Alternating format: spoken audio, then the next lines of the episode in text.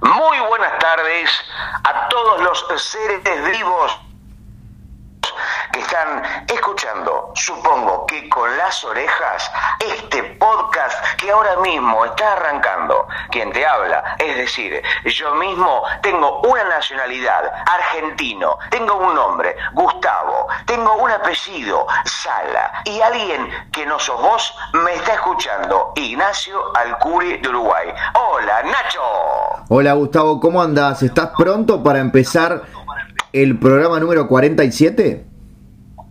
Sí, pronto es el nombre de una revista de chimentos que creo que era una de las más vendidas en la Argentina. Creo que todavía sigue saliendo, pero estoy más listo que nunca eh, para empezar este podcast eh, que creo que ya arrancó de todas maneras. Sí, no recuerdo si dijimos el nombre. Yo creo que no.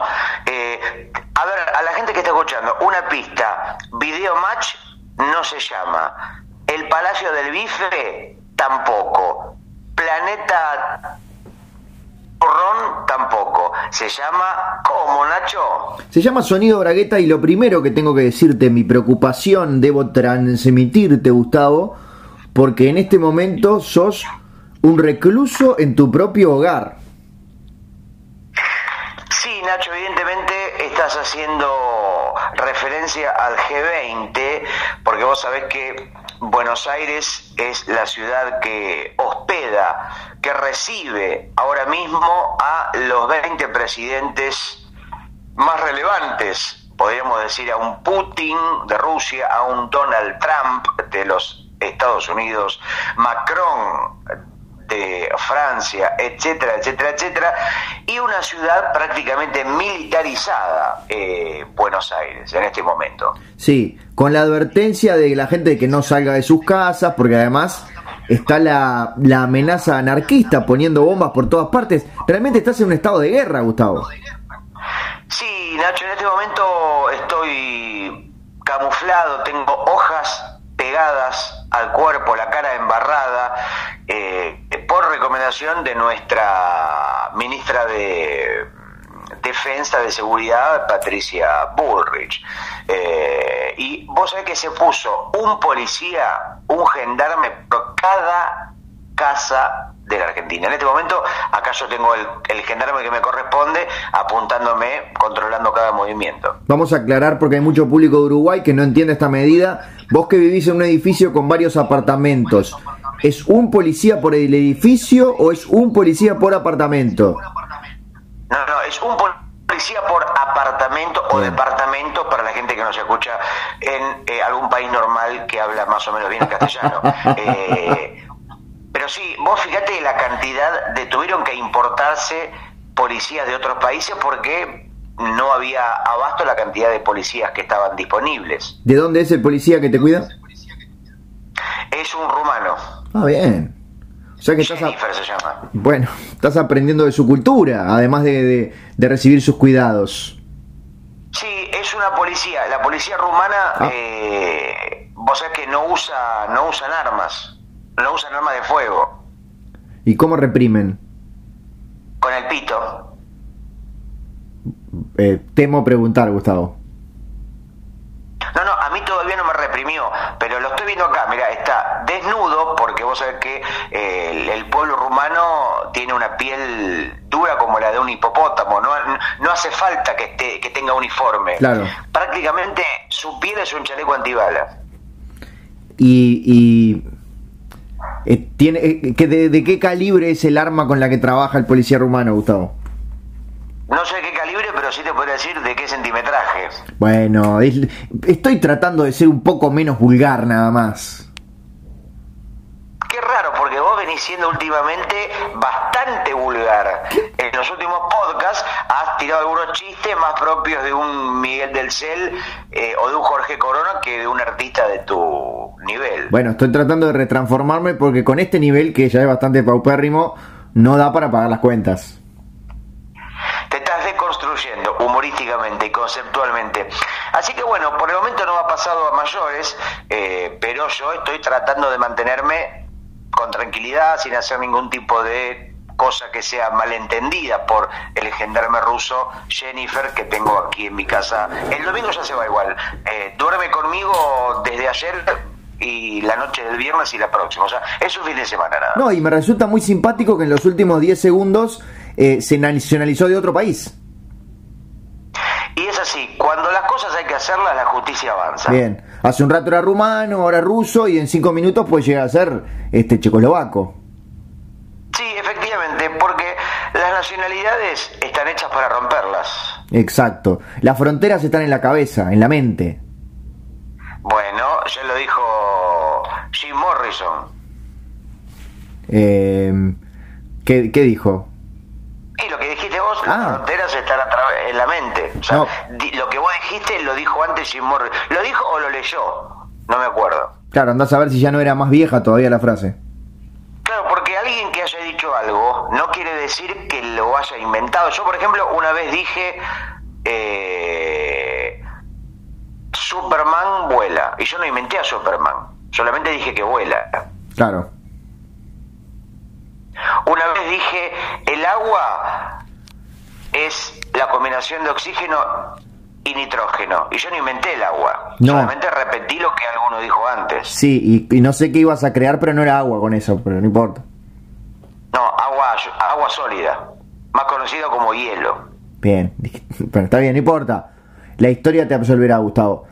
Eh, Yo cuando, cuando voy, por ejemplo, a un bar y pido Coca-Cola, Sí. digo, perdón, ¿puede ser con agua sólida en vez de decir hielo? no, ni siquiera decís hielo, porque te conozco. A ver qué digo. Decís hielito. Bueno, porque es una forma más cariñosa de conectarse con la gente que te atiende. En realidad- El diminutivo te, mira, el diminutivo Sí. te acerca. Sí, yo en realidad lo que pienso es te acerca en el sentido de. Estoy tratando de ponerme adentro de tu cabeza, Gustavo, que igual hay bastante espacio. Es como diciendo, le voy a romper los huevos de nuevo con hielo, le voy a decir hielito para que no, no se masturbe encima del, del, del agua congelada. Pero claro, vos fíjate que esto está comprobado científicamente. El diminutivo hace que las cosas sean menos graves. Cuando vos, por ejemplo, vas a comprar un auto o un departamento, te dicen son 200 mil pesitos. Claro. Y pareciera, no parecen, ahora si te dicen son 200 mil pesos, me decís, ah, la mierda me están recagando. Pero 200 mil pesitos, eh, bueno, es más o menos un pequeño esfuerzo o esfuercito. Claro, usted tiene un tumorcito en los pulmones y te resulta simpático. Sí, porque te imaginas al, al, al- al tumorcito bailando con un sombrerito, con carita contenta. Claro, por un par de meses. Por eso, Antoine Exupéry, el libro original se llamaba El Príncipe. Ah, Y vos sabés que no vendió, un no vendió un carajo. El editor le dijo, ¿por qué no le ponemos el Principito? Y un éxito de ventas total. que ya hablamos aparte del principito, ya le pegamos bastante en este programa. No, le habrás pegado vos para mí. Yo, mira, hoy a la mañana me tatué un Principito, justamente. ¿En qué parte del cuerpo, Gustavo? En el culo. ¿En el culito? En el culito. Sí, yo tengo un culo muy pequeño. Vos lo, vos lo viste bien, así que podés Sí. este, dar fe. Y para verlo bien me tuve que acercar bastante. Sí, prácticamente estuviste viviendo adentro de mi culo. Y sí. Esa eh, noche, esa noche que en la que grabamos un podcast, que fue uno de los más recordados, por lo menos por mí. Exactamente, te pido disculpas por el, por cuando estornudé. Nunca olvidaré ese estornudo. Todavía Te te voy a está, decir qué contenía el estornudo. todavía te está doliendo. Estornudos que duelen, la próxima novela de Gabriel Rolón. ¿En qué anda eh, Gabriel Rolón, vos que sos amigo? Y anda en, en moto, Bueno, como Denny Hooper en Easy Rider. o como el Cóndor. ¿Te acordás de que pasaban en Argentina el Cóndor? El Cóndor, eh, que era una empresa, es una empresa de micros el Cóndor. Es verdad, pero además era como una especie de el auto fantástico, pero moto, era la moto fantástica. ¿Y vos sabés en qué anda el agua? ¿En qué anda el agua, Gustavo? Gustavito. En moto chorro. Eh, Es, es- es un poco extraña la formulación de la premisa, pero es bueno el remate. Creo que es muy buena la premisa y es muy bueno el remate. Lo que no sé si en Uruguay, para la gente que nos escucha en Uruguay, y tampoco sé si existe en España el concepto de motochorro. Sí, eh, existe, aparte obviamente ya lo... Por supuesto que como modalidad existe y como nombre lo utilizamos porque nos llega todo lo de lo de Argentina. Pero hay una hay una película argentina de hecho que es coproducción con Uruguay, creo que es argentina uruguaya, que se llama El moto arrebatador. Ah, no la, la quiero ver. Es del año de este año, ¿no? Es nueva. Es sí, sí, es muy nueva, muy nueva. ¿Y la pudiste ver? ¿Podés recomendarla? ¿O reprobarla? Puedo recomendarla, pero no la vi. Bueno, me gusta que recomendemos cosas que no sabemos cómo son. Pero, por ejemplo, en España tenemos a Joaquín Aldeguer, tenemos a Jesús Vázquez, tenemos a Albert Montéis, una cantidad de artistas del dibujo que nos escuchan eh, y que eh, quizás no sepan que el chorro, cuando aquí se habla de chorros, se remite más a un ladrón que a un chorro de agua. Por lo tanto, un motochorro es un ladrón en motocicleta. ¿Cómo se le dice en España a los chorros? ¿Un caco? Sí. ¿O eso es en México? No, no, estoy, pensando, por ejemplo, en las historietas de Mortadelo, ¿cómo le decían? Eh, una bueno, el sketch, uno de los sketches de El Chavo, de Chespirito, de Roberto Gómez Bolaños, eran los caquitos, y eran dos ladrones. El Chompiras. Por eso funcionó. Claro, eran caquitos, no cacos, que parecen ladrones más, más buena onda. Tenés razón, volvemos al diminutivo, porque por supuesto esto está guionado. Porque si yo voy caminando por la calle y un ladrón o un chorro o un caco me dice, dame toda la plata, hijo de puta, le digo, no, pará, te estás desubicando. Pero si me dice, dame toda la platita, hijito de putita, le digo, toma, ningún problema, le doy lo que no tengo. Me hiciste acordar, estos esos recuerdos que vienen mezclados de, de, la televisión argentina, de las primeras investigaciones con cámara oculta, que había un señor, un pelado que, que, que cuando que está, lo filmaron recibiendo una coima y el tipo decía, la platita, la platita. Y bueno, mientras se le caía muchísima saliva por la boca. Por supuesto. Sí, yo creo que el diminutivo puede ser eh, algo que enternezca o que lo haga más dulce a la situación o que lo haga más morboso. O las dos cosas. Vos fíjate el concepto de la leche. Bueno. La leche puede tener, no, pero la leche se puede entender como algo maternal y puro, sí. diría, no sé, la leche de la serenísima, la leche de vaca, o como algo pornográfico y extremo, ni hablar de lechita. Pues ni hablar, pero estamos hablando. Claro, pero vos fíjate que cuando vos decís, dame la lechita, necesariamente te suena algo extremo, eh, fuera de lugar, morboso, degenerado, y no te remite a algo cariñoso. Claro, no es dame el... la lechita. ¿Cómo? A ver de nuevo, Gustavo. Dame la lechita. Ahí está. Nachito. No, no, no. Y, pongo las manos en jarra como esperando que venga algo del cielo. Claro, no es que estás... No es que estás esperando el desayuno. No, yo por ejemplo, el otro día fui a un bar y pedí un cortado en jarrito y le dije, mirándolo al mozo después de varios segundos, clavándole la mirada, ¿puede ser con un poco más de lechita? Mientras lo miraba, veía que el tipo transpiraba, tenía una pelada brillante, como la de Horacio Rodríguez Larreta, y el tipo veo que va atrás de la barra y hizo una llamada. Y después en un momento entrando dos gendarmes y ahí salí corriendo. No, Tuve que romper el vidrio del bar y salí escapando y me olvidé de pagar. Gustavo, ¿cuántas veces crees, en, más o menos, ¿no? haciendo un cálculo estimativo en tu vida, que habrás comido mocos de, de mozos o cocineros? O sea, estoy diciendo a propósito, no estoy diciendo el tipo que se le cayó un pelo. Mocos, otras excreciones, saliva. Ay, Nacho, yo, mira, yo creo que nunca. Yo creo que eso es más un lugar común o, un, o un mito urbano con una realidad. No, no. Déjame, déjame, déjame ser un ingenuo, déjame creer en las buenas costumbres, en la moral y que eso es una especie de eh, tópico para ensuciar a los mozos y a los cocineros que dicen que le cagan arriba de, los platos que pide la gente rompeolas. Qué angelito. Creo que había una una, un artículo de Palaniuk en el, en el libro que es sobre que es sobre artículos periodísticos, en el libro de no ficción que hablaba de, de, la gente esa que, que, muchas veces por venganza, porque la única forma que tienen de, de responderle a un millonario que los trata mal es, bueno, este, poniéndole un poco de lechita en el café. Eh, Nacho, lo importante es que en casi todos los casos nunca se nota el gusto. Entonces es como si no existiera. Es verdad, es verdad. Porque imagínate, imagínate que vos sos un mozo. Sí. Vos sos un camarero de un restaurante. Soy un buen mozo. Y alguien te viene, viene un ricachón y te maltrata, te caga pedos, te basurea y te pide una milanesa a la napolitana. Sí, Si vos vas a la cocina, el mozo te da la milanesa y le tirás una escupida y decís, ah, qué antisistema que soy, qué rebelde, soy como B de Vendetta, pero de la gastronomía. Si le metes ese plato y el tipo le garca que se la come, no se da cuenta, es como si no hubiera pasado nada. Bueno, sí, está bien. Eh, evidentemente es una venganza un poco este, flojita, pero, pero bueno. Pero yo, yo Bueno, pero si vos querés, pero si vos querés vengarte, si vos, pará, si vos querés vengarte realmente, agarrás, te pasás la milanesa por el culo, le metes un buen sorete entre las papas fritas, se lo mezclas un poquito y ahí sí, y te, te esperás a ver la reacción del tipo.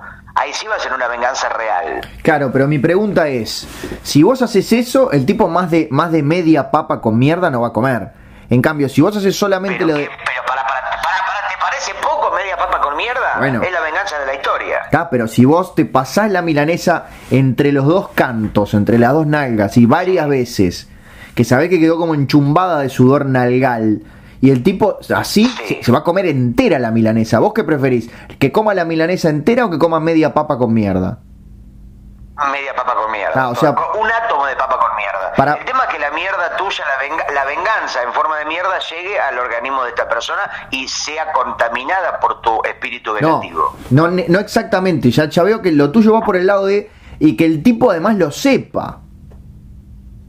Obviamente que lo sepa y que te mire y vos le decís, y bueno, la venganza es así. La vengancita es así, papá. Ahora, vos decís que si después de que se comió toda esa milanesa que pasó entre los cantos, que salió sudadita y con, evidentemente nadie se limpia tan bien cuando va al baño, eh, y le avisás cuando la terminó de comer, ¿vos decís que no tiene ese gran efecto?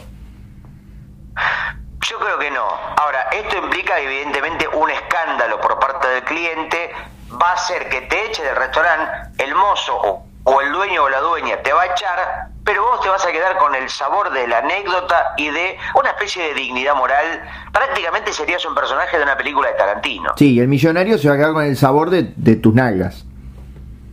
Por eso, y después vas a tener que vivir con el estómago en la boca porque sabes que esa persona va a querer vengarse de vos, va a mandar eh, ninjas a que te esperen a la salida de, de- de- de tu casa. Bueno, pero ¿vos querés eso o una vida de mediocridad en Uruguay escribiendo cuentos para una revista? Bueno, bueno gracias, gracias por lo que me toca. Eh, yo- yo pre- Pará, pará, no, perdón, no digo que de eso se trate, no digo que de eso se trate tu vida, la boca se me haga a un lado, para nada. no, bueno, porque Todos sabemos que todos sabemos que hacer reseñas apasionantes de Games of Thrones en medio de una de un nivel internacional espectacular. Vos sabés que casualmente parecía como que estabas describiendo mi vida, por eso. No, de ninguna manera. No creo que tu vida. Sabemos que tu vida, el día a día, es una espiral de adrenalina. Ah. Eh, yo creo que Indiana Jones eh, no llega ni a tus talones. Yo lo que sudé hoy a las siete y media de la ocho y media de la mañana conversando con una señora de 70 años preguntándole acerca de los trámites para contraer nupcias en Uruguay y ya a mí se me caían las gotas recién bañadito y ¿qué otra que Indiana Jones? Eso es una verdadera adrenalina. Nacho, te quiero hacer una pregunta que Todas. se me ocurrió, a ver si te agarro en esta. Todas se me ocurrió eh, hace un ratito, no, Empe- empezando por la primera. Y de paso la comparto con la gente que está del... Atención, Sí. porque ayer estuve haciendo una especie de monólogo sobre historieta. Ay, no te pregunté cómo te fue, perdoname, Gustavo. Pará, corta todo, corta todo, corta La todo. verdad, la verdad que salió, la, la verdad que salió bastante bien, Bien. pero pensando en algunos chistes, eh, chistes comiqueros, ¿no? que tengan Sí. que ver con el mundo de los personajes más icónicos. Y lamentablemente se me ocurrió un chiste hace un rato, o sea que ayer no lo pude decir y Ah. aprovecho para decirlo ahora. Pero por supuesto. Y es el siguiente. ¿Por qué Meteoro? ¿Viste Meteoro Speed Racer? Sí, señor. Señor. Bueno, ¿por qué Meteoro no puede tener hijos? ¿Por qué Meteoro no puede tener hijos, Gustavo? Porque sería un meteorito. Y arrasaría un planeta sería un desastre.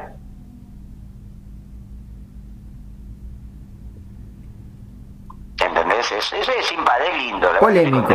Polémico. No, más que polémico, bonito, lindo, simpático.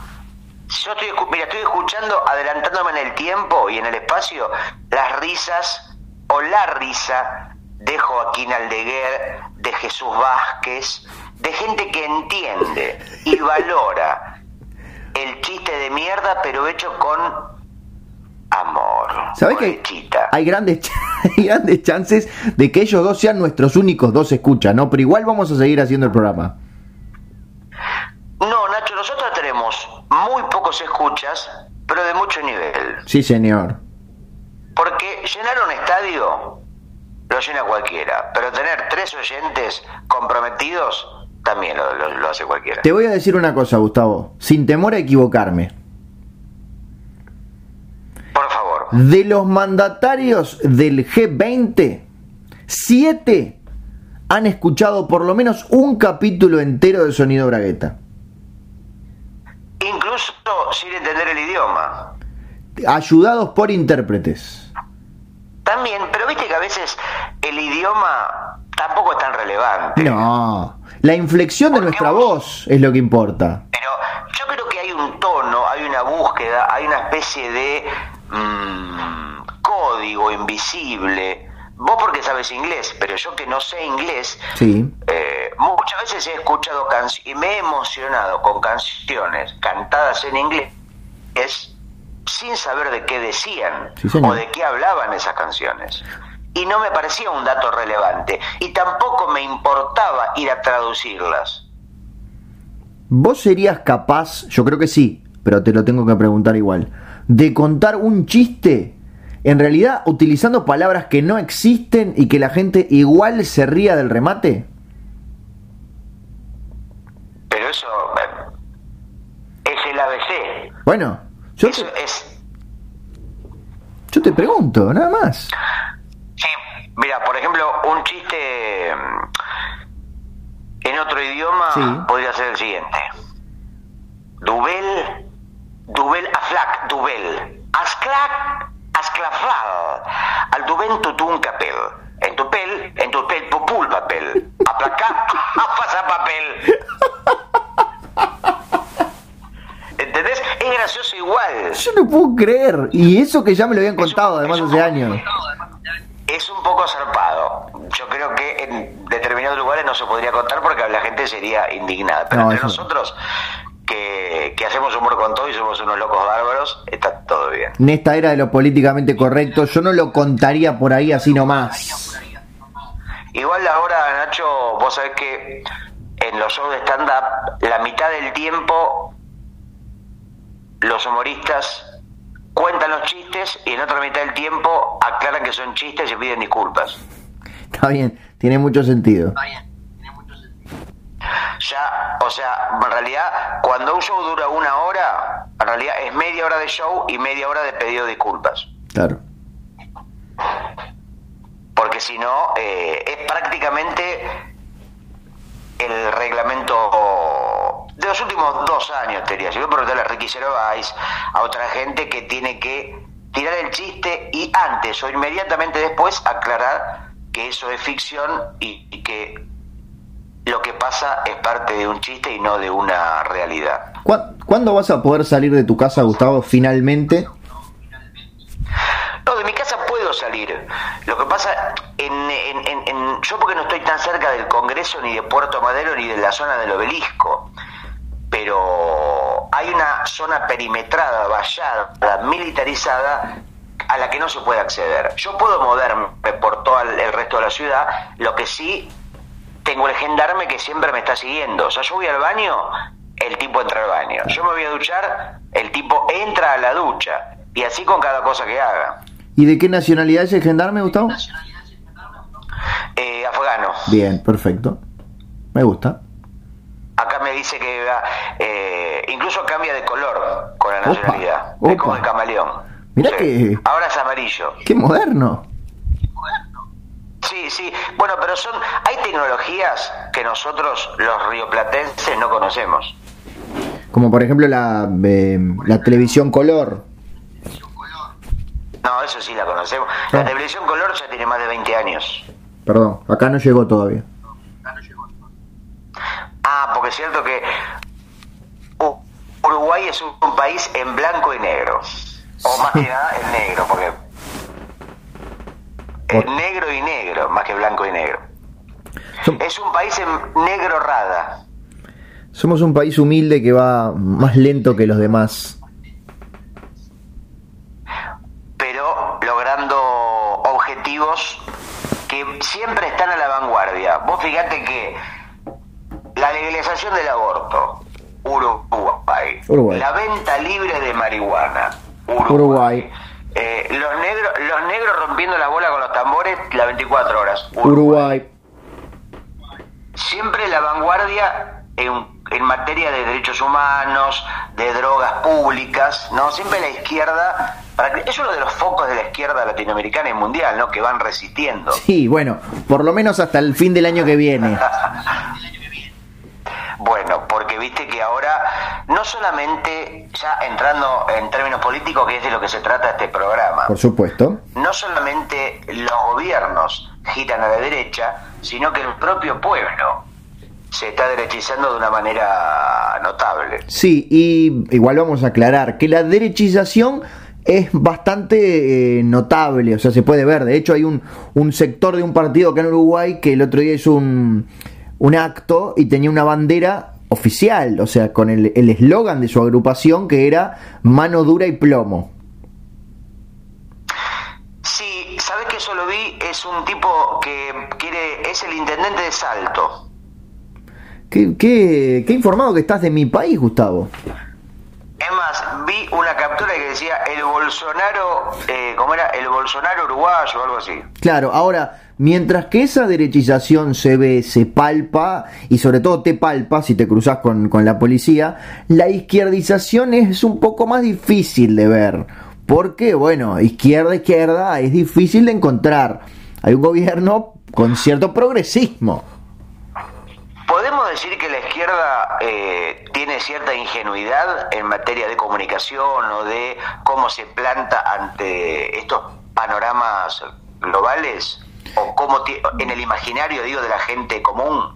Eh, capaz que porque estás muy contaminado de, de, esa Argentina en donde la izquierda nunca pudo ponerse de acuerdo y quedan como pequeños grupúsculos. Claro, pero yo te digo que hay tópicos, hay como clichés de la izquierda que creo que prendieron y en un punto son simpáticos, pero no los deja crecer. El morral, la marihuana, el pelo largo, el tatuaje del Che Guevara, hacen un imaginario ah. que para la gente, esos tópicos de siendo a lo más estereotipado, ¿no? Claro, yo pensé que hablabas de tópicos como de, reprimir las manifestaciones, no sé, algo como más político. No, estoy hablando más de lo folclórico, si querés, o del imaginario de lo que, no sé, de, personas que no consumen análisis político, digamos, como nosotros que estamos permanentemente empapados de la actualidad mundial. Digo, por ahí sí, la gente de izquierda cambiara esos tópicos, no sé, con elementos nuevos, no sé, eh, más modernos, con remeras de Daft Punk, una gorra de, de neón, no sé, una capa fluorescente, alguna pelotuda de marketing termine siendo más efectiva. Sí, y una ducha para empezar, ¿no? Y la, y la ducha es de derecha. No. Sí, sí. Cuanto más duchas tiene un político, más te va a cagar. Vos decís que el, que, que el político limpio, el político aseado, es el político maleducado. Sí, Nacho, mira, la referencia es así. Cuando un político más limpio está por fuera, más sucio está por dentro. Tiene sentido. Y al revés. O sea, una persona en la política que no se baña nunca, por dentro es pura limpieza. La baranda es insoportable, ¿no? Pero por dentro es transparencia pura. Claro, claro, claro. No, nunca lo había pensado así, pero como tantas veces me estás dando una lección. Vos fíjate, Pepe Mujica, ¿sabes cuántas veces se bañó en su vida? cinco, está en el libro. No, tres. Cuando nació, con mucha resistencia, pues ya nació con, con un espíritu de rebeldía. Cuando cumplió 15 años y ayer. Bueno, igual te diría que le hubiera venido bien un poco de prolijidad interna a la hora de manejar un país, pero bueno, son detalles. Bueno, ves, por ejemplo, yo sin conocer eh, los ribetes de la política y la cultura uruguaya, también hay como un imaginario para muchos equivocado o un estereotipo de la figura de Mujica de para el afuera de Uruguay, de el tipo querendón y bonachón, el abuelo, el tipo simple que toma el colectivo y está en chancletas en los bares, y todo lo contrario para gente que tiene más el conocimiento de las internas, que te habla de un tipo con otras características. Y para el afuera, para la política internacional, era muy común ver cómo venían periodistas de Alemania, de otras cadenas, para ver al presidente más pobre del mundo, ¿no? Como una cosa de fenómeno casi simpático. Déjame explicártelo con un ejemplo absolutamente inventado en este momento. Eh, vas a una de estas charlas TED en las que muchas personas te dicen por qué son mejores que vos durante 15 minutos, tratan de hacerse los cancheros, eh, pasan un par de diapositivas boludas, y hay un tipo en el medio de la charla TED que eh, tiene una panadería a la que le va relativamente bien. Hace bizcochos ricos. Son bizcochos humildes pero ricos. Y bueno, y te dice que hay que trabajar con amor. Te dice que los bizcochos hay que quererlos cuando uno los amasa. Te dice que en la vida hay que ser feliz. Te dice que hay que escapar un poco de este sistema y hay que luchar entre todos para llegar a un mujer. Te deja un montón de lecciones de vida. ¿Hasta ahí me llevas? Sí. Por supuesto. El tipo, estoy a punto de llegar. Claro. El tipo vuelve a la panadería y eh, paga los sueldos, pero no los anota en el cuaderno. Eh, vende a los proveedores y, y les, les, cobra, les cobra mal. Y la panadería no se funde, pero no le va tan bien como le debería si al frente estuviera alguien que, que da peores charlas TED, pero que lleva mejor los números de la panadería. Bueno, Nacho, frase que había impuesto Tinelli, creo, que era si sucede conviene, ¿no? Bien. Y conceptualmente es nefasto, ¿no? Sí. Porque es como decir, bueno, vos sos un pobre miserable, pero en el fondo te conviene, tenés que agradecer tu pobreza. Igual me faltó un pequeñísimo detalle para la gente que nos está escuchando. A ver. En esta historia, el dueño de la panadería sería Pepe Mujica. Me imaginaba que iba por ahí esa... No, pero por las dudas. ese paralelo. Había que aclarar. Sí, sí, evidentemente. Había que- Evidentemente. Bueno, Nacho, esto parece ya TN, más que un podcast este, de divertimento, un podcast pasatista, que de eso se trata justamente el eslogan que se te ocurrió a vos, es servicio de compañía. Exacto. O que- dicho, el, sub- el subtítulo. Sí, porque hay que aclararle a quienes todavía no lo saben que el sonido Bragueta en realidad es un multimedio. Es como, es como Clarín. Sí, tiene, mira, un, un poco menos de medios que Clarín, pero nosotros tenemos eh, la colonia de vacaciones, la empresa aérea, la, la- la flota de taxis, la revista, el teatro, el multiespacio. Tenemos una, no nos podemos quejar. Tenemos la novela gráfica y algún día pronto en el futuro ojalá tengamos... ¿Lo puedo decir? ¿Lo puedo decir? Podés decirlo, Un claro. fanzine. Bueno, Nacho, eso depende solamente de una persona. No voy a decir de quién. ¿Por qué depende de una sola persona si somos dos? Bueno, lo dejo con puntos suspensivos. Eh, Nacho, hablando de tecnología, ¿cuánto falta? Vos sabés que a mí me gusta preguntarte cosas. Sí. ¿Cuánto falta para que las personas vengan de nacimiento con wifi? Eh, pará, pará porque lo leí el otro día. Dos años y cuatro meses. Ah, falta muy poco, o sea Muy que la poco. vamos a ver. Sí, eh, eh, hijo y viene una empresa Sí. y te ofrecen personal, claro, Movistar, y vos arreglás con la empresa y le colocan, o sea, hacen una operación en el cuerpo, en el feto, o sea, se meten Sí. eh, en una especie de, de, de, de, de- de- de célula de Sí. internet que se impregna en el cuerpo y la criatura nace con el wifi este, instalado, un- una especie de modem orgánico. Sí, esto va a ser dentro de dos años y cuatro meses y uno de nosotros dos lo va a poder ver. Espero que seamos los dos. Spoiler, spoiler. Porque dos, mira, dos años no son nada. Nada. Dijo, dijo Gardel. Gardel dijo, dos años más 18 años no son nada. Nada. Y después se simplificó la frase, la frase con 20 años no son nada. Pero bueno, está, quizás tenga detalles del futuro que no, no puedo compartir. Igual también dicen de Gardel que todas las fotos que Gardel está sonriendo están retocadas por Photoshop y el tipo tenía una cara de ojete que nunca sonrió en su puta vida. Y si era uruguayo no me extraña. No, no era uruguayo, era nacido en Toulouse-Lautrec, No, Francia. no, no, no. En este Y- podcast, muerto, de no. un, muerto de un disparo arriba de un avión. En este podcast no te voy a permitir que digas que Gardel era francés. ¿Me escuchás? Eh, tiene muy buenos, ves por ejemplo, tiene muy buenos temas Gardel. Sí. Smoke on the water. Bueno, y no sabiendo qué dicen las letras, eh, aún así nos gustaba igual. Cachete, pechito y ombligo. El tema es que un día tuve la mala idea de traducir algunas letras que yo escuchaba en inglés, de los Beatles, por ejemplo, Ah. o de Deep Purple, o de Bob Dylan. Por ejemplo, el tema eh, de Bob Dylan, eh, Blowing in the Wind. Decía, It's blowing in the wind, is the way for metal bells. Y dije, oh, qué linda canción. Y un día se me ocurrió traducirla. Ah, y no sabía lo que es esa letra. ¿Qué dice?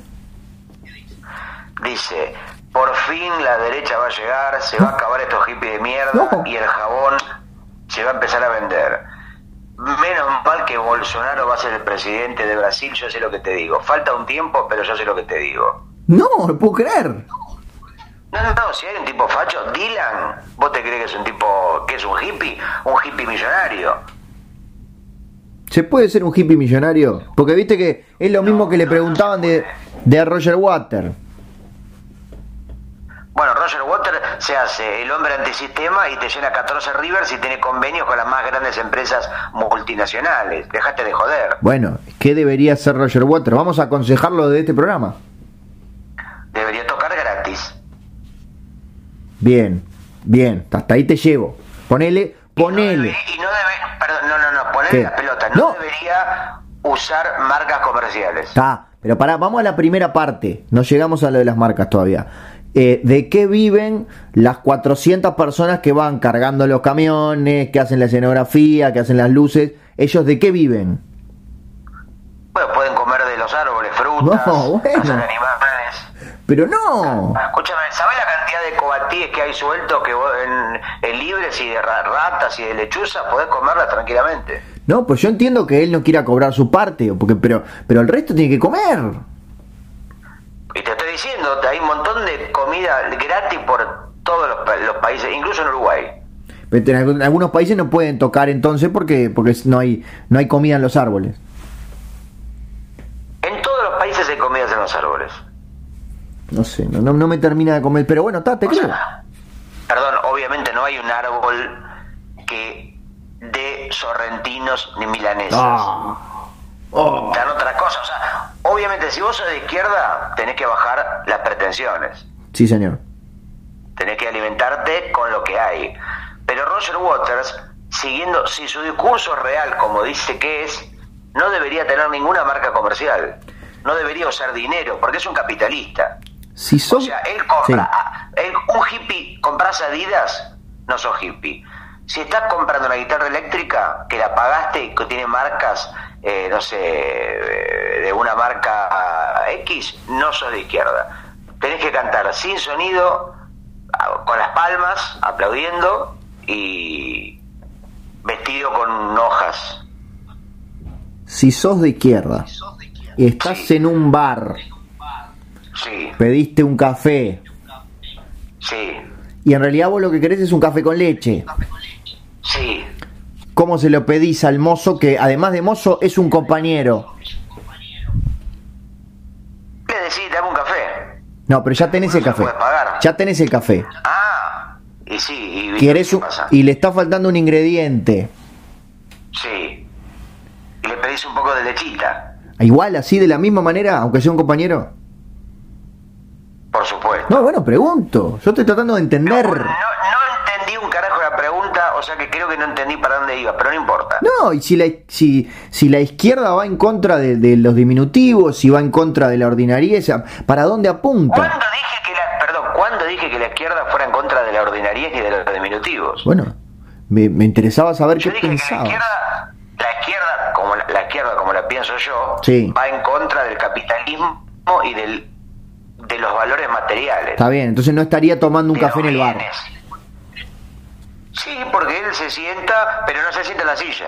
Ah, Él se sienta en el aire, o sea, hace que, imagina una silla, imagina una mesa, el café no lo puede tomar de un pocillo porque el pocillo es material. seguro. Y fue pagado por alguien. Entonces se lo sirven en la mano y lo toma como si tomara agua de un charco. Claro. Y cuando te viene a cobrar, si no, no, no, yo soy de izquierda, no, no, no uso dinero. Ah, buenas tardes. No, no, no, no lo sabíamos. Bueno, ¿ves que valía la pena preguntarte? Bueno, lo que pasa es que hay mucha gente que no está copada y quiere que le pagues igual, aún siendo de izquierda. Qué triste. El otro día entré a un bar desnudo, Opa. con una hoja en el, con una hoja en el pito, que por supuesto tengo un pito tan grande que la hoja tapaba un poco de la cabeza nada más. Seguro. Y era una hoja, una hoja de palmera, imagínate. Pensé que ibas a decir una hoja A3. El mozo me sirve el café en la mano, Sí. me dice 55 pesos. Encima, hijo de puta, 55 pesos un café que me lo sirvió en la mano. Y cuando le dije que no le iba a pagar porque era de izquierda, este, tuve que salir corriendo porque vino el dueño del mozo con un, eh, un rifle. El Winchester. dueño del mozo, era esclavitud.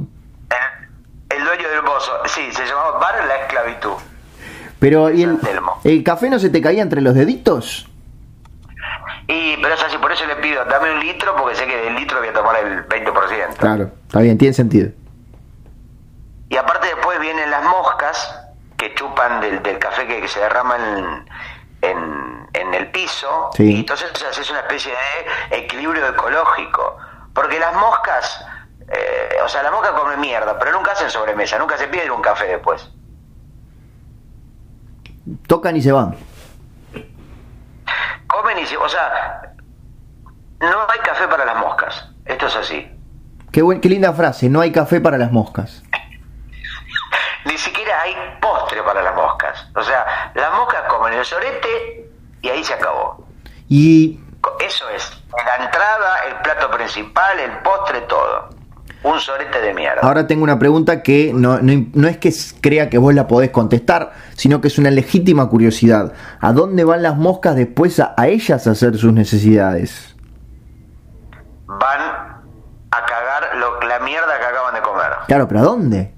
Yo nunca vi una mosca haciendo caca. Ah, es un espectáculo. Poné YouTube moscas haciendo caca. Sí. Hay una que está cantante de la mosca haciendo caca, pero ese, ese es sacarlo rápido. Que hay unas cámaras espectaculares. Sí, estoy, viendo ahí. Estoy viendo ahí. De hecho, es un especial también de Animal Planet, moscas haciendo caca, y vos ves Ah, que es como la ma- es también es una lección porque es como se aprovecha una y otra vez o sea lo que una vez fue un sorrentino a la boloñesa después es mierda después la caca come esa caca vuelve a ser caca de caca y así hasta que prácticamente se integra en el en el en el, en el aire sí, en sí, sí, sí. energía cósmica Estoy viendo en, en varias ventanas diferentes varios videos al mismo tiempo y son apasionantes. igual Nacho vos sabés que todo lo que nosotros tocamos y todo tiene elementos de caca Sí. Una fibra que usa- los plásticos, eh, eh, las lapiceras que vos usas para escribir, la computadora, el mouse, todo tiene elementos de caca eh, eh, entre su, su- sus materiales. Bueno, lo, Lo que pasa es que no, no, se, no se nota tanto. si nosotros no, nos imagináramos o calculáramos o pudiéramos ver la cantidad de partículas de caca que debe tener el cepillo de dientes del baño, Sí. no te lava los dientes nunca más en la vida. Bueno, pero siem- el tema es que el gusto se va. Y si el gusto se va, el hombre es un animal de gustos. El hombre, la mujer, el ser vivo, el humano, ¿no? Eh, El Mujica. por eso a veces nos bancamos un montón de películas y de programas porque no tienen gusto. Claro. El día que la televisión tenga gusto, ahí sí que va a ser un escándalo. ¿Decís como que, pa- que pasarle la lengua al, al aparato? No, que no, es- no, no haga falta chuparla, que el gusto entre por los ojos o por la piel o por el oído. Bueno, describiste otros tres sentidos, Gustavo. El gusto entra por la lengua. Bueno, pero ese es el gusto como lo conocemos ahora. Yo pienso, tengo fe en una evolución de los sentidos. ¿Yo qué sos? Dar- Por Daredevil. ejemplo, ¿a qué sé yo? No soy Daredevil, pero yo, por ejemplo, dentro de 10 años voy a, no sé, al Sporting, Sí. eh, ahí en Montevideo, eh, o a la Pasiva, eh, o al Bar Las Flores, me pido un chivito canadiense y lo miro y lo estoy teniendo el gusto, y si me gusta me lo como, y si no, no. Bueno, está. Tiene sentido. Me resulta interesante, pero. Sí, Vos pe- fíjate, por ejemplo, viste que hay una cosa muy común en algunas heladerías que te dice, ay, ¿de qué es el marrón glacé? Te doy un poquito para probar. Sí. Entonces te dan un poquito y si vos te gusta, lo pedís. Bueno, imagínate si pudiéramos ir a una heladería y probamos lo- el gusto mirándolos. Bien. Ahora te voy a poner un ejemplo, porque a, a cada ejemplo viene su contraejemplo. Año 2354. Eh, Este, pero vamos a estar casi muertos. Bueno, Gustavo Sala III viaja a Montevideo y va al bar Sporting de- del universo. Sí. Mientras está esperando la comida, aparece un gato robot. Sí. aparece un gato robot y vomita al lado de la mesa, un charco gigante.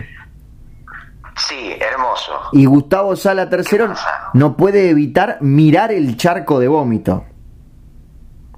Eso es una desgracia. Claro, porque lo está probando. Sí, es que cuando eso suceda, vamos a mirar cada cosa y aparte de mirarla, vamos a saber el gusto que tienen. O sea, vos vas a leer, por ejemplo, un libro de Rolón o Sí. de Borges Sí, y mientras lo lees lo vas a estar chupando con los ojos también.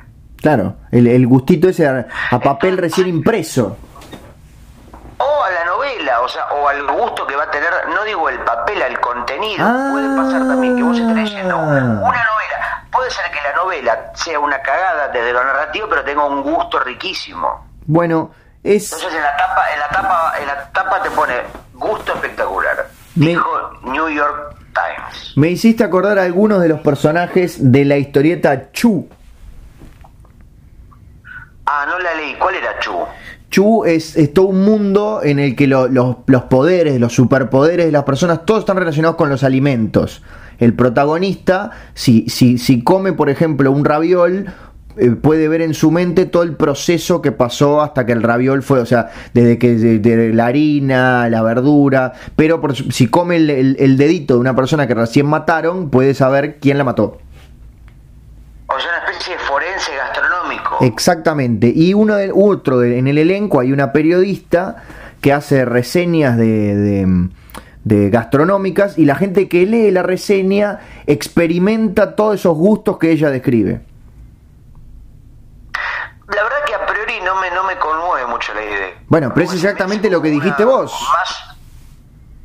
Bueno, pero yo no soy un guionista de Hollywood, yo estoy tirando una especie de hipótesis dentro de un podcast, no me parece una premisa lo suficientemente importante para hacer una saga de historietas. No, bueno. este, Yo- es como si te dijera que la, que la premisa de, de Superman es un tipo que tira rayos por los ojos. No. Después hay una historia, pero esto es la descripción nunca- de los nunca poderes. Nunca una historia así. es, la, es la descripción de los poderes nada más. Lo que pasa es que tiene que ver en el contexto, porque en la época no había tal cosa. Siempre las cosas que funcionan son porque en el momento en el que fueron pensadas no estaban hechas aún. Muy bien. Los inventos. Entonces, bueno, un guion no sé si es lo mismo que un invento, o una idea, no sé si es lo mismo que un invento. Por ejemplo, yo te digo, voy a inventar la caca con gusto a frutilla. Sí. Que vos cagás y, y cagás la mierda como la vemos, pero con gusto a frutilla. Eso hoy no existe. Todavía no. Entonces sería una novedad y sería probablemente un éxito. Lo que pasa es que no tengo el presupuesto para hacer toda la investigación que necesito. Hablando de novedades, Sí. me hiciste acordar a quizás el invento más importante de la historia del Uruguay. Eh, a ver, em, el aborto. No, vos tenés, por ejemplo, un termo, que es un elemento La obliga- tumbadora. de uso obligatorio para... Nacho, lo tengo acá en mi mano porque estoy tomando los mates. Bien. O sea, arrancó este podcast y arrancaron los mates. ¿Cómo calentás el agua? Y pongo, o sea, abro la canilla, lleno la pava de agua, la pongo arriba de la hornalla, cuando está caliente la meto adentro del termo. Es increíble la cantidad de pasos al pedo que estás haciendo. Sí, pero ¿qué cree que el termo si lo meto que se me derrita porque es de plástico? En Uruguay llenás el termo de agua fría, Sí. introducís un cable que en la punta tiene una resistencia y del otro lado lo enchufás. Me parece medio peligroso eso. No, medio con un ojo tapado. Así murió, dicen que así murió oh, Frank Sinatra. Así murió King Kong. ¿Sabés? Bueno, la electricidad y eh, nunca se debe mezclar la electricidad y el agua, a menos que seas una anguila eléctrica. ¿Sabés cómo se llama ese aparatejo? Se llama Sun. Zoom se llama. No. S-U-N. Sun. Zoom, por eso. Zoom, como San, pero Zoom. Ah, sí, pensé que decía Zoom.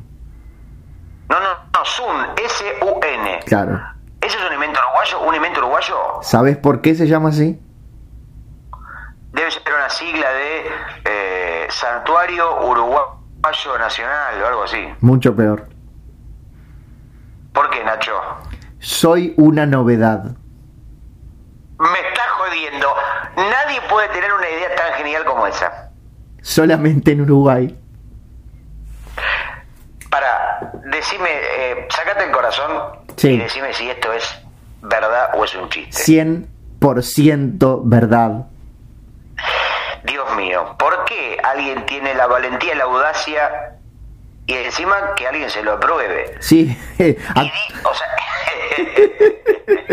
aparte la canchereada, porque tampoco es que inventó viajar en el tiempo. Claro, claro. Puso una resistencia dentro de un termo. bastante una, pelo- bastante una pelotudez. Y, dura- Meter un, un coso eléctrico dentro del agua. y hace unos cuantos años que está prohibido, por supuesto, en Uruguay, pero se usó durante décadas. Se podría haber llamado... Sup- soy un peligro. Sí. Eh, supra, soy un peligro para la humanidad. Claro. Y así. Todo así. Qué lindo que cada, que cada cosa o que cada objeto de cosa defina sea una suma de palabras, una definición. Sí. Por ejemplo, revólver sea reglamento estético, voluble y así, ¿no? Para dispararle a la persona. Lapicera sea lánguida, pija, se...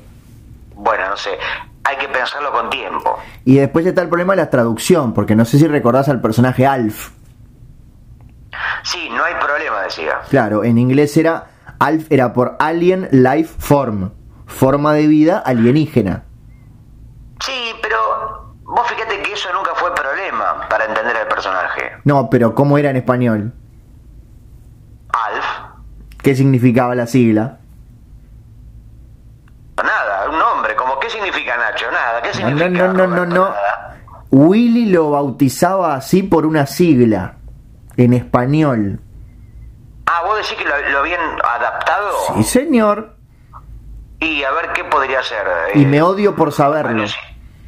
No, no, no, a ver, pará. Alf, alucinaciones lamentables, fe- fe- formidables, no sé, Es ¿cómo era? casi peor que el Zoom. A ver. Amorfismo lejano fantástico. Qué rebuscado, pero eso es más complicado que otra cosa. ¿Y hay algún, ca- hay algún capítulo que eso se especifique? ¿Algún capítulo? Claro, en el primero. Lo bautizan por Me eso. jodiendo. Si el tipo se llamaba Gordon Shumway.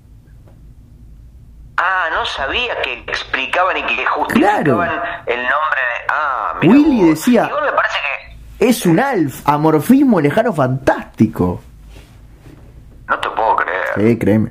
Y así, o sea, ¿habrá una versión de Alf en cada idioma? En, en, en, en francés, por ejemplo, en Seguramente. croata? Seguramente. En afgano. Capaz que por, por contrato tenían que, el guion decía, cada país deberá adaptar el chiste a su idioma. Exactamente. local. Sí, señor.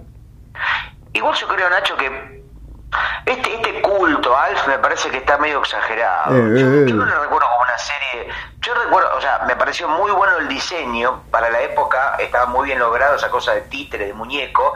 Pero la serie, la verdad, que me pareció bastante chota. Bueno, ahora que decís eso, yo en lugar de enojarme, te voy a decir que como quien no quiere la cosa, estamos llegando al final. Mira, Nacho, eh, estoy harto de tu tironía temporal, de que siempre quieras eh, cortar la magia, el encuentro, el sabor, eh, porque vos sabés que hay gente, como mi caso, eh, que toma mate, trabaja, dibuja, tiene alguna actividad sedentaria y la gente hablando del otro lado, justamente la acompaña. Sí. Si se termina, se termina la compañía. Bueno, que pongan otro episodio. Sí, pero a veces, viste, como... Es como, viste, nunca te pasó que vas al cine y nunca que querés que la película siga. No, Vos querés que la película termine. siempre. Quiero volver a mi casa. Viste que hay gente que dice, si la película dura más de una hora, mmm, ya les parece insoportable. Sí. Yo vi una película, Nacho, en el Festival del Cine de Mar del Plata hace Ajá. dos semanas, que duraba tres horas y cuarto, Nacho. ¿La viste hasta el final? Y sabés que me... Por supuesto, y hubiera, banca, y, hubiera bancado más tiempo porque la película es tan buena y tan linda que no me importó nada. No, está bien. Problemas tenemos todos. Es una película que habíamos recomendado en el podcast pasado. Es una película que se llama Coin Coin y los Inhumanos, de Bruno Dumont, una comedia francesa. Muy bien. Creo que habíamos hecho como una línea, como una especie de mini reseña el podcast anterior. Sí, Y, y con este detalle que nos remite al podcast anterior, nos despedimos para que la gente vuelva a escuchar el podcast anterior. ¿Cómo estás viviendo, Nacho, sin eh, la presencia física de Stan Lee? ¿Cambiaron tus hábitos de consumo? Eh, Soy ¿estás mucho más- cada mañana? Soy mucho más feliz. ¿Y el mundo de la historieta le rindió un homenaje? Por ejemplo, en, en- en todas las historietas de superhéroes, ¿aparecieron menciones a la muerte de- de- del viejo o pasó Hubo, desapercibida? hubo cameos en todas las historietas. Ah, mirá, se pusieron de acuerdo para que hacer una especie de homenaje. Apareció, por ejemplo, en Pelotillehue, una de Condorito, aparecía Stan Lee caminando por atrás. Bueno, hablando de muerte, murió hace un par de días el creador de Bob Esponja, Nacho. Stephen Hillenburg hoy salió en el diario una excelente, eh, una especie de columna de opinión, remembranza, brillante, que a mí realmente me emocionó, sobre todo porque la escribí yo. Ah, la quiero buscar. ¿Dónde encuentra el perfil de Bob Esponja y su creador muerto en internet la gente que nos escucha en otros países? Y o googlea, o si no, en mi muro de Facebook o en mi cuenta de Twitter. Pone cadáver del creador de Bob Esponja más Y le das enter. Ahí te Exactamente. aparece la nota. Inteligencia artificial. Igual, Nacho, espero que, espero que en esta oportunidad, porque hay una cosa que me parece insoportable, cada vez que un creador, un historietista muere, siempre dibujan o aparece una referencia de su personaje llorando. Cuando murió Fontana Rosa, aparecían los dibujos de Inodoro Pereira llorando o mirando al cielo. Y así con cada personaje. No quiero ver en tu nota un Bob Esponja llorando. Bueno, ponele que entonces que no cargue las imágenes. Pero para, vos me estás diciendo que pusiste Bob Esponja llorando. No, pusieron, un- pues el- en el diario pusieron un fotograma de Bob Esponja triste. Pero ¿por qué si Bob Esponja era un personaje feliz? ¿Por qué tiene que poner una imagen triste? ¿No? Bueno. Después, si es un personaje humorístico. Pero a veces estaba triste. Pero justamente si vos haces un, vos estás festejando un personaje, porque el personaje no es el creador, el que se murió es el chabón, no el personaje. Sí, señor. O vos pensás que los personajes saben, son conscientes de que su creador es una persona humana que en algún momento va a morir. Ah, yo creo que lo saben. Yo creo que no, porque Bob Esponja tiene una vida propia, no pertenece a una persona, pertenece a quien lo ve, a quien lo mira. Te festejas cualquier cosa. Sí, yo festejo cualquier cosa, porque hay gente que festeja cumpleaños. Yo la semana que viene voy a festejar cualquier cosa. Bien. Y te voy a invitar. Gustavo, hoy la fiesta de fin de año en el trabajo hoy. ¿Hoy es la fiesta de fin de año en tu trabajo? Sí, señor. Che, ¿y está el presidente de, de- de Uruguay en este G20 o no califica? Estás pícaro, ¿eh? Estás pícaro.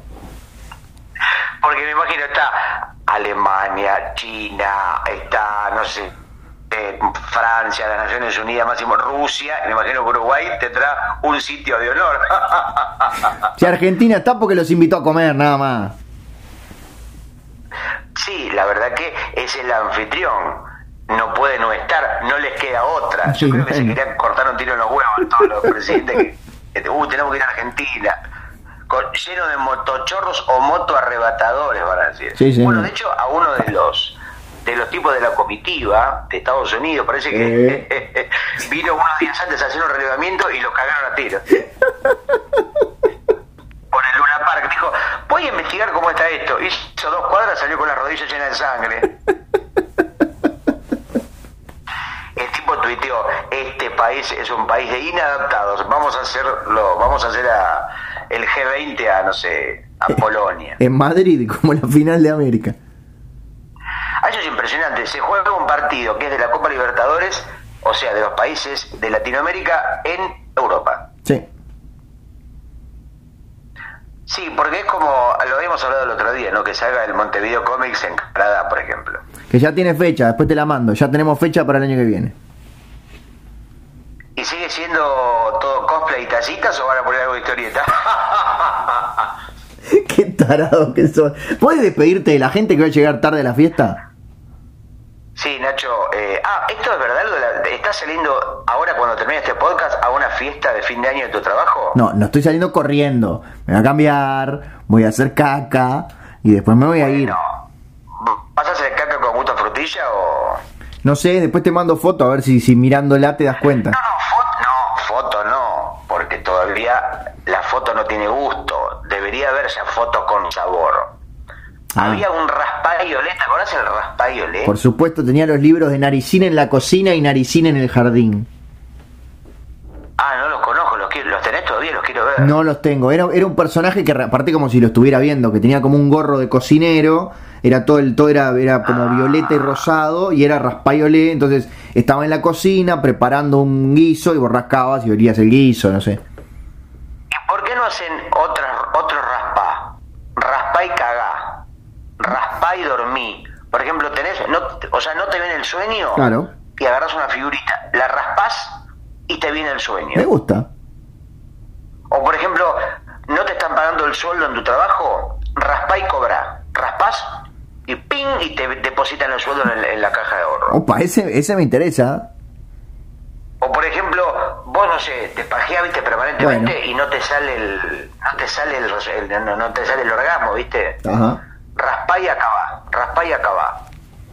Y raspás ahí, pipi, pa y salta el disparo, el disparo de luz. El sable láser encendido. Gustavo, estamos, estamos grabando el programa más largo de toda nuestra historia. Pero Nacho, ¿sabes lo que quiero que llegues tarde? Porque siempre Hijo de puta. llegar, llegar temprano, llegar temprano. Nacho murió, eh, nosotros estamos vivos. El creador de Bob Esponja está bajo tierra lleno de calamares y Y el, crustáceos. el que llega primero es el que come mejor. ¿Pero qué vas a comer ahí si te van a dar dos chorizos de mierda, dos papas fritas secas? Este, hay gente que conozco en esa fiesta, imagino. Eh, no, Martín Otegui no puede ir. Uh, cu- Nacho, ansioso por tu libro con Martín Otegui que ya está por salir de imprenta, ¿no? El calendario universal de Uruguay. Eh, sí, el, almanaque mundial. De la semana que viene, en el próximo podcast vamos a hablar de eso porque tengo un ejemplar, porque todavía está en el depósito, pero en unos días llega a todas las librerías. Ah, qué bueno. Yo creo que habría que buscar una manera manera de que la gente que nos escucha en otros países eh, lo puedan comprar por internet, ¿no? Por Amazon o por derremate.com o por alguna empresa que envíe a... Mis libros, por ejemplo, se pueden comprar desde otros países, Nacho. Ya qué bueno. Sí, de hecho, ¿sabés quién compró mi último libro de Gracias Totales? ¿Sabés quién, ¿Quién? compró mi último libro por, por arroba kiosquito de libros? ¿Quién? Lo compró Jo- Joaquín Aldeguer. No te puedo Nuestro creer. oyente insignia. No te puedo creer. Él, Joaquín, para que aprendan los demás miserables que están escuchando, Joaquín Aldeguer, el mejor caricaturista de su cuadra, compró y lo tiene y le viene con un regalito. Así que uno de los motivos de orgullo de hacer este podcast. Un fanático de la- del cine argentino de los 80. ¿Aldeguer? Sí, sí, estuvimos conversando hace poco. Ah, no sabía. Ah, mira, vos no tenías esa referencia de los gustos de Aldeguer en materia de cine argentino. Pero eso quedará para otra oportunidad porque nos estamos despidiendo, Gustavo. Bueno, Nacho, yo no tengo ningún, ningún apuro. eh, Vos estás, estás como... Vamos una hora y seis minutos, Gustavo. Ay, pero qué tragedia. Yo pensé que, escúchame, estuve escuchando el podcast de Comiqueando, que Sí. de paso aprovecho para recomendar a la gente que le interese escuchar hablar sobre historieta, el podcast de en comiqueando.com.ar. Creo que van por el podcast número 110 y duran dos horas, dos horas y media. Hay algunos de tres horas. Este, y a mí me parece muy bien y lo festejo. Y en el último que justo estaba escuchando hoy, eh, adivina de quién habla. ¿De quién hablan? De Stan Lee. De Stanley, Nacho, ¿te das cuenta? Mira, Gustavo, esto te voy a decir en serio, como, si- como todo lo que te digo. Después de subir este programa, voy a estar muy atento a ver si hay alguna diferencia en la cantidad de escuchas. Donde sea, Eso que, pero, donde sea sensiblemente menor que otros programas, al minuto 59 te corto, no me importa nada. bueno, Nacho, pero vos te crees que alguien va a bajarse un podcast, va a ser determinante si dura 50 minutos, una hora 10 o una hora 17? Yo si dura más de una hora Eso. no te escucho. Pero no entiendo cuál sería el problema. Un minuto más o un minuto más, si es más o menos interesante lo que tengas para escuchar. Bueno, justamente, te- tendría que ser interesante primero este podcast. Es como si vas a comer una milanesa, por ejemplo, y viene una milanesa muy grande. Ah, no, no, no, es muy grande, no la quiero comer. Comés hasta donde te gusta y de la última, el resto le decís, perdón, ¿me envolves media milanesa para llevar? Bueno, está bien. Podemos decir entonces que esta parte... ¿Qué? La última parte del podcast te la podemos envolver y la escuchás en otro momento. Ahí está, nadie la está escuchando, pero lo estamos haciendo igual. Bueno, Nacho, me quiero despedir con un chiste. Ah, adelante, Gustavo. ¿Sabes cuál es el lugar favorito de comida? El lugar donde va a comer Vlad Tepes Drácula. ¿Cuál es el lugar favorito de comida, el lugar al que va a comer Vlad Tepes Drácula, Gustavo? Va a comer a solo empaladas. ¿Entendés? Muy lindo.